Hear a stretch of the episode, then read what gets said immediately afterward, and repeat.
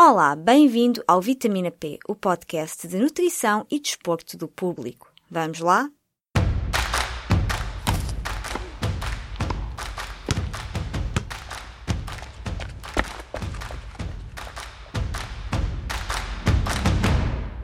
Eu sou a Carla Pequenino e este é o Vitamina P, o podcast de nutrição e desporto do público. Aqui vamos desmontar vários mitos sobre a alimentação e exercício físico com a ajuda de pessoas que sabem do que estão a falar. A nossa primeira convidada é a nutricionista Rita Teixeira, que se foca em alimentação vegetariana e vegan. Com uma presença muito popular no Instagram, a Rita partilha receitas e dicas para quem quer transitar bem para uma alimentação vegetariana. Já agora eu recomendo as panquecas de banana que só levam 3 ingredientes. Na conversa de hoje falamos sobre mitos, desafios e coisas a considerar antes de experimentar uma alimentação vegetariana ou vegan. É preciso ir ao nutricionista se eu quero começar uma alimentação vegetariana. Por exemplo, não consigo, não tenho tempo, acho que, mas quero muito começar. Um, como é que se começa da forma mais saudável sozinha? É possível? Qualquer dieta ou mudança alimentar deve ser acompanhada por um nutricionista. Não significa que a pessoa tenha lá, lá estar o ano inteiro, não é?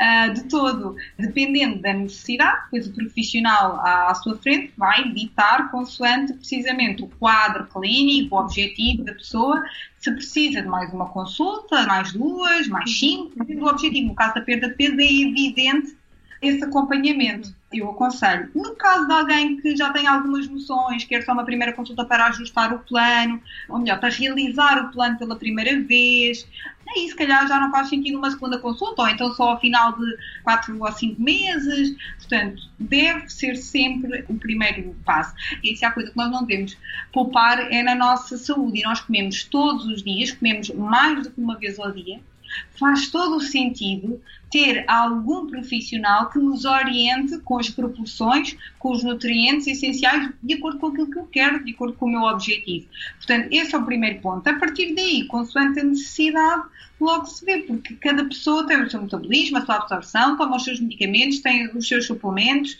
tem o seu peso, tem a sua relação com a comida, porque nós não comemos só por necessidade fisiológica, não é? Nós comemos também muito pelo social e, portanto, tudo isto envolve uma série de fatores que têm de ser uh, pronto, conversados em, em consulta. E quais é que são as dúvidas mais comuns de pacientes que lhe chegam e dizem gostava de experimentar uma alimentação vegetariana, qual é que é melhor, como é que começo, quais é que são as dúvidas mais comuns? As principais dúvidas é precisamente ali as carências nutricionais. E com razão. Muitas vezes na consulta já tenho e não são raras. As vezes as pessoas vêm tarde demais à consulta. Não é que tenham alguma situação clínica já grave desenvolvida, mas eu peço sempre uh, para ver análises recentes e se não faço essa indicação para a pessoa ir ao médico e depois me trazer, uh, mas já uh, são muitas as pessoas que começam este padrão alimentar há alguns meses ou há alguns anos atrás e, e, e depois começam com algumas carências. E depois a questão é se Será que é a dieta vegetariana que não é saudável?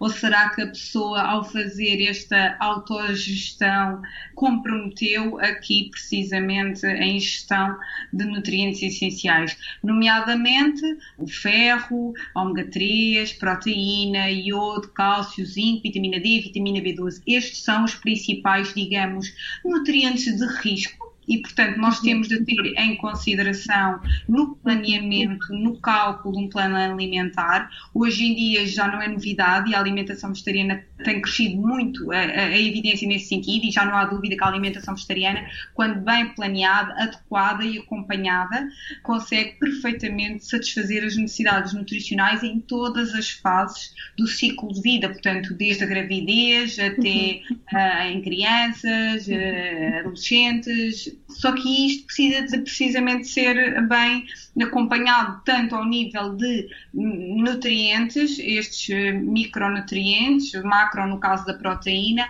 porque também é outra das dúvidas, é as pessoas, ah, será que eu vou consumir as quantidades que preciso? Como é que eu sei se preciso mais de proteína ou não?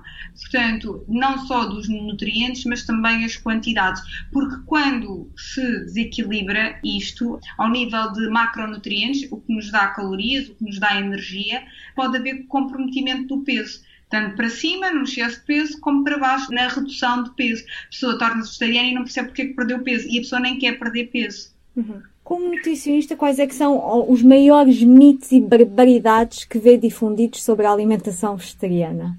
Antes de mais, tudo o que é vegetariano não é necessariamente saudável, porque hum, as batatas fritas e o açúcar é vegetariano, não é? A Coca-Cola é vegetariana. E isso não quer dizer que seja saudável. Portanto, qualquer padrão alimentar pode ou não ser saudável. A pessoa também pode comer carne e ser saudável, pode comer carne e não ser saudável. Portanto, o aqui, o ser saudável implica alimentos íntegros, alimentos integrais, com mínimo processamento.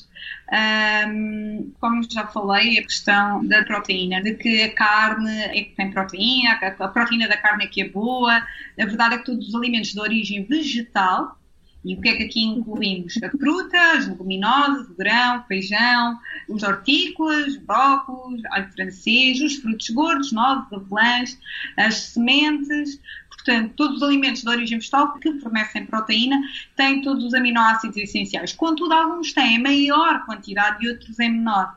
Pelo que é preciso haver combinações estratégicas, mas numa segunda fase, já, isso é muito intuitivo para o próprio vegetariano, que são vantajosas para poder precisamente complementar, como é o caso, por exemplo, um bife corresponde aqui a um perfil de aminoácidos, que é a estrutura base da proteína, ao arroz com feijão. Uh, e, portanto, oferecem exatamente os mesmos aminoácidos. Não interessa a fonte, se ela é animal, se é vegetal. Interessa que eu tenha os aminoácidos essenciais como o próprio nome indica, são aminoácidos que eu não uh, produzo e, portanto, tenho de ir buscá-los via uh, alimentar. Outra dos medos é acerca dos hidratos de carbono, não é? Que também não se percebe que é esta tendência de querer uma dieta e de querer restringir os hidratos de carbono, low carb, quando os hidratos de carbono são a nossa principal fonte de energia e a maior parte dos estudos aponta precisamente para uh, os benefícios de uma maior ingestão de hidratos de carbono relativamente até a gordura e proteína.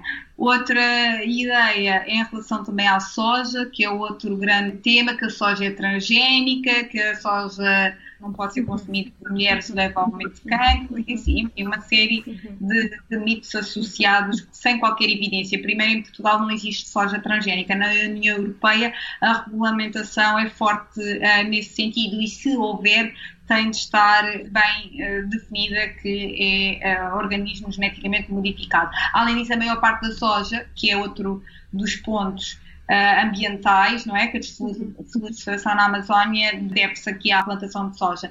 De facto, deve-se à plantação de soja, mas 80%, creio eu, não tenho exatamente a percentagem, uh, corresponde dessa soja que é produzida na Amazónia, servirá para a produção de ração. A ração é essa que vai alimentar animais. E, portanto, provavelmente uma carne brasileira ou argentina que eu como em Portugal, não tem o tipo de ração que o animal comeu, não é obrigatório. É obrigatório a origem da carne, não é obrigatório a origem da alimentação do animal. E, portanto, com certeza que esse animal foi alimentado com ração, com soja transgénica. E, portanto, há aqui uma série de soja, podíamos também estar aqui a falar muito tempo. Portanto, há muito esta falta de informação. Uhum. Falou agora da soja. É preciso uhum. soja. Eu, há a ideia que a soja é preciso saber cozinhá-la, é preciso saber incorporá-la. E há quem diga não gosto de soja e para ser vegetariano tem que comer soja e eu odeio soja. É preciso, não é? Não, não, não é preciso comer soja. Aliás, não há nenhum alimento, sem ser a água, essencial. Todos os alimentos conseguem perfeitamente substituir, por isso é que existe na roda dos alimentos, a nossa clássica e velhinha, mas ainda aqui um, uma, um guia por isso é que existem grupos alimentares, são, estão divididos de acordo com as suas equivalências de nutrientes. E, portanto, se eu não como uma maçã, posso ir comer uma pera, posso comer uma laranja, portanto, outros equivalentes uh, nutricionais. Portanto, não há nenhum alimento essencial, tal e qual como a soja e seus derivados, que é o que? A bebida de soja, o iogurte de soja, molho de soja, tofu, tempê, portanto não há nenhum alimento essencial. E é outro mito associado à alimentação vegetariana. Nós conseguimos até, apesar da soja ser uma leguminosa, portanto tal e qual como o grão, como o feijão, a verdade é que uh, podemos precisamente comer feijão, grão, uh, ervilhas, nós somos um país tão rico em leguminosas, é tão barato, tão fácil de adquirir, de confeccionar, está tão aqui ligada à nossa dieta mediterrânea, esta sim com o maior número, digamos, de prémios uh, possíveis, que o consumo de soja é perfeitamente aqui dispensado. Até porque não é muito comum o grão de soja consumir, é mais uh, comum consumirem-se estes derivados, que mesmo assim estes derivados também são pouco processados, porque nós em casa conseguimos fazer uma bebida de soja, eu em casa consigo fazer tofu, portanto basta cozer os grãos de soja, tem daí a bebida de soja, uh, o tofu é com esta bebida de soja coagulada, portanto são produtos pouco uh, processados, mas a evidência que há é que até 2 a 3 produtos de soja por dia não há qualquer relação de risco com qualquer tipo de situação de saúde. Teria de ser preciso grandes quantidades para haver qualquer risco. Uhum. Para alguém que queira tornar-se vegetariano, é preciso tomar suplementos extra além da, dos alimentos em si? Tal e qual como alguém se come carne ou peixe, também pode ter de tomar suplementos. Aliás, o bebê, quando nasce, nos primeiros suplementos é precisamente vitamina D, pode precisar também de ferro, portanto, é óbvio que este padrão alimentar que exclui carne, peixe e ovos, dependendo de qual for a classificação, também pode precisar, depende precisamente da absorção, da medicação, porque todos esses fatores vão interferir. Não, eu não como X uh, miligramas de uh, ácido fólico e automaticamente essas gramas que eu consumo vão para a minha corrente sanguínea. Não, há todo aqui um processo, não é, de absorção que é muito individualizado. Portanto, Uh, eu sei que é a resposta pior que nós podemos dar a quem quer uma resposta simples, sim ou não. Mas nós, nutricionistas, se calhar é mesmo a resposta que damos mais. Depende. Depende da pessoa que eu tenho à nossa frente. E quem diz que é sim ou não, está a arriscar um bocadinho, porque eu nem conheço a outra a pessoa que está do outro lado. Uhum. Agora, a verdade é que uma alimentação vegetariana, se, como eu disse no início, é importante haver esse primeiro passo com a procura do nutricionista, é ainda mais importante numa criança, porque a idade pediátrica é muito exigente ao nível de alterações do estado de nutrição. Estamos em crescimento, portanto, há, tudo o que se come e não, e, e não come, digamos assim, terá consequências a curto e a longo prazo. Uh, e, portanto, a alimentação da criança deve ser muito bem planeada, orientada, tendo em conta o valor energético do que é oferecido, tendo em conta os macronutrientes, gordura, hidratos de carbono e proteína, e os micros, vitaminas, minerais, os oligoelementos, os ácidos gordos essenciais. Portanto, tudo isto também tem de se ter em conta ainda a biodisponibilidade, que é a absorção destes nutrientes. Ou seja, para quem já faz uma alimentação vegetariana em casa e quer que o seu filho também adote e faz sentido, se a pessoa não cozinha carne nem peixe, para si, para a criança também não vai fazer, pelos mesmos motivos. Portanto, faz ainda mais sentido fazer este acompanhamento nestas fases terras para que a criança depois consiga desenvolver no seu expoente máximo de saúde, não é? Uhum, uhum. Uh, quais é que são os grandes riscos de uma alimentação vegetariana descuidada? Os principais riscos, como eu já tinha falado, são as carências ao nível de nutrientes. A vitamina B12, que não existe em produtos de origem vegetal, a vitamina D também, também não, só aqui nos fortificados, estes dois, o ferro, o zinco, o cálcio, e o iodo, proteína e ômega 3, porque estes que eu acabei de referir, sem ser a vitamina 12 e a vitamina D, portanto, o ferro, cálcio, iodo, proteína e ômega 3 estão onde? Estão nos alimentos de origem animal, estão na carne, estão no peixe, estão nas laticínios. E, portanto, eu ao retirar estes grupos, eu tenho de incluir outros. Portanto, este é o principal risco. São os principais riscos. E estas carências a longo prazo, claro que dá problemas, claro que mil e um problemas. Portanto, isto não deve ser feito sozinho. Se para nós nutricionistas, às vezes, já temos de ter um jogo de cintura, um conhecimento brutal da composição dos alimentos, de conhecer bem a alimentação vegetariana, o que temos à disponibilidade, os nutrientes, as fontes, as características de cada nutriente, as combinações, quanto mais alguém que não é na área. E pior, quando isto se junta uma gravidez, se a pessoa, além de estar grávida, é doente celíaca, se a pessoa tem uma doença genética, como eu tive recentemente, alguém que não consome leguminosas e quer ser vegano. Portanto, se junta isto tudo, é óbvio que a pessoa tem de ter este acompanhamento para não ter anemia, para não ter outras situações clínicas de saúde. Se eu não produzo os nutrientes, tenho de buscá-los algum lado. E estava-me estava a falar aqui do B12 e da, da vitamina B12. Um, Consegue-me explicar um pouco esta questão? Sim, a função da vitamina B12 é essencialmente ao nível da produção de DNA, da manutenção das células, do sistema nervoso, da produção dos glóbulos vermelhos. Portanto, é normal que uma vitamina com uma função tão importante, que a sua carência ou que a sua ingestão reduzida não fosse preocupante. Portanto, fala-se bem dessa, dessa situação, mas isso tem de ser visto mesmo caso a caso. Uhum. Quais é que são os sintomas que estou em carência de algum destes nutrientes essenciais? Por exemplo, na vitamina B12, essencialmente o cansaço, a memória, acaba por ser até os primeiros, esquecer, uma memória a curto prazo, porque mais facilmente começam as carências ao nível do sistema nervoso, manifestações ao nível do sistema nervoso central do que propriamente a anemia. Isso já é o mais lá para a frente, mas os primeiros acabam por ser isso, as pernas dormentes, mas isto só mesmo com diagnóstico. E com análises. Sim, sim. Ok. Uh, no ômega 3, uma boa fonte de ômega 3 uh, são os ácidos gordos essenciais, são os frutos secos, os frutos gordos, digamos assim, as nozes, as sementes, as linhaças, a chia, as beldroegas, que muitas vezes são consideradas aqui uma erva daninha, portanto são boas fontes de ômega 3 vegetal. No fundo é o que há no peixe, mas de origem vegetal.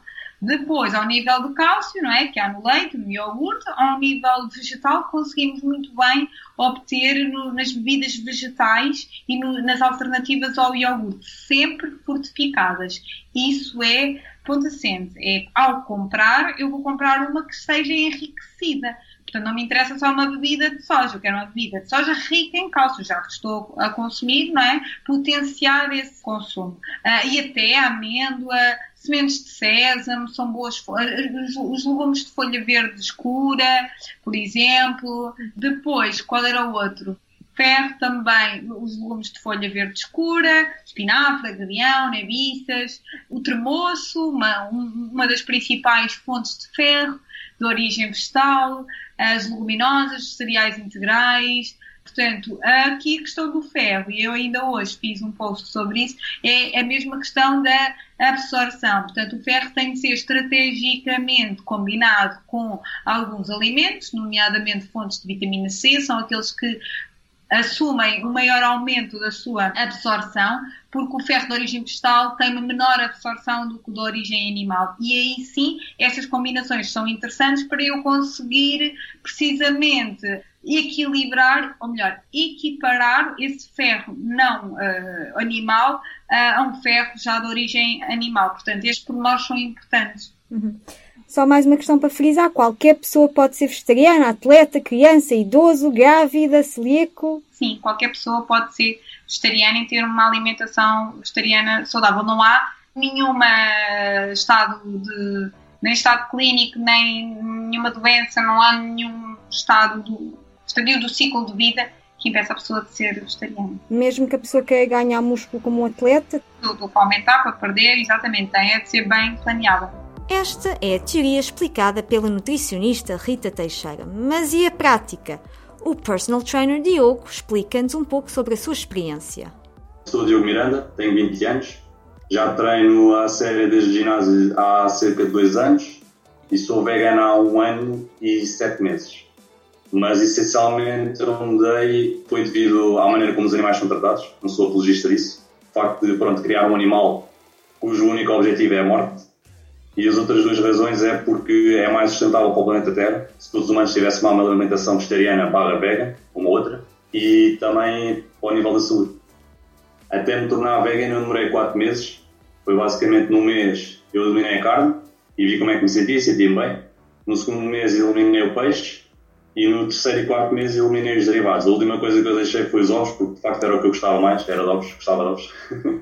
Mas no dia a dia, para mim, já é normal, ou seja, já nem penso o que é que eu tenho que comer, já é normal. Foi o que eu fiz a minha pesquisa, o que é que eu tinha mais desta alimentação, o que é que não tinha, o que é que faltava. Nesse aspecto, a única coisa que falta na alimentação vegana é a B12, vitamina B12. O ferro é possível encontrar em diversos alimentos, mas o ferro tem muitos alimentos, feijão, arroz, quinoa, lentilhas, etc. Aceitando. Eu no início até senti mais energia, uhum. mas foi porque com a alimentação vegan os hidratos de carbono disponíveis são, são mais. É isso que usamos maioritariamente para treinar, os hidratos de carbono. Ou seja, não tem de ser tudo de um dia para o outro. E agora vamos derrubar alguns mitos. Há um estudo para tudo? Há manchetes assustadoras sobre vegetarianismo e veganismo. No começo de 2019, por exemplo, circulava a notícia: vegetarianos podem ter risco maior de acidentes vasculares cerebrais. Na altura falámos sobre isto aqui no público. A ideia vem de um estudo na revista académica British Medical Journal, ou BMJ. Só que o título do artigo científico era bem menos dramático. Dizia que dietas vegetarianas ou pescaterianas, ou seja, pessoas que incluem peixe na alimentação, estão associadas a um menor risco de doença cardíaca. Confusos, estes investigadores do Reino Unido acompanharam as dietas de 50 mil pessoas durante duas décadas.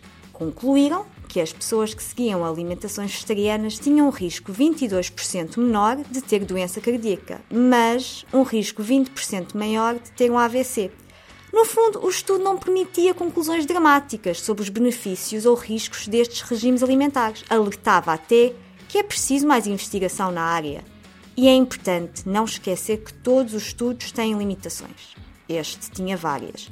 Para começar, era um estudo observacional. Isto quer dizer que registava o que acontecia a pessoas que seguiam diferentes dietas, mas não investigava, por exemplo, se as pessoas tinham historial de AVCs na família. Depois, a informação vinha de inquéritos que as próprias pessoas preenchiam. Estes dados, que não são verificados, não podem ser 100% confiáveis. Ou seja, o debate continua em aberto. Este ano, por exemplo, uma revisão da literatura que foi publicada no Journal of Hypertension mostrava uma conclusão diferente. Este tipo de artigo já agora faz uma compilação das conclusões de outros estudos e os investigadores concluíram que qualquer esforço para ter uma alimentação com maior consumo de alimentos de origem vegetal e limitar os produtos de origem animal é bom para a pressão arterial e reduz mesmo o risco de ataques cardíacos, derrames e doenças cardiovasculares. Resumo: é preciso ver além das conclusões. E vocês, o que pensam? Falem-me das vossas experiências. O meu e-mail é carla.pequenino.public.pt Atenção, Carla com capa. E também aceito sugestões de temas para os próximos episódios. Não se esqueçam de subscrever ao Vitamina P no Apple Podcasts, Spotify ou na vossa app para podcasts preferida. Por hoje é tudo, eu sou a Carla Pequenino e temos encontro marcado daqui a duas semanas. Fiquem bem, com muita saúde. O público fica no ouvido.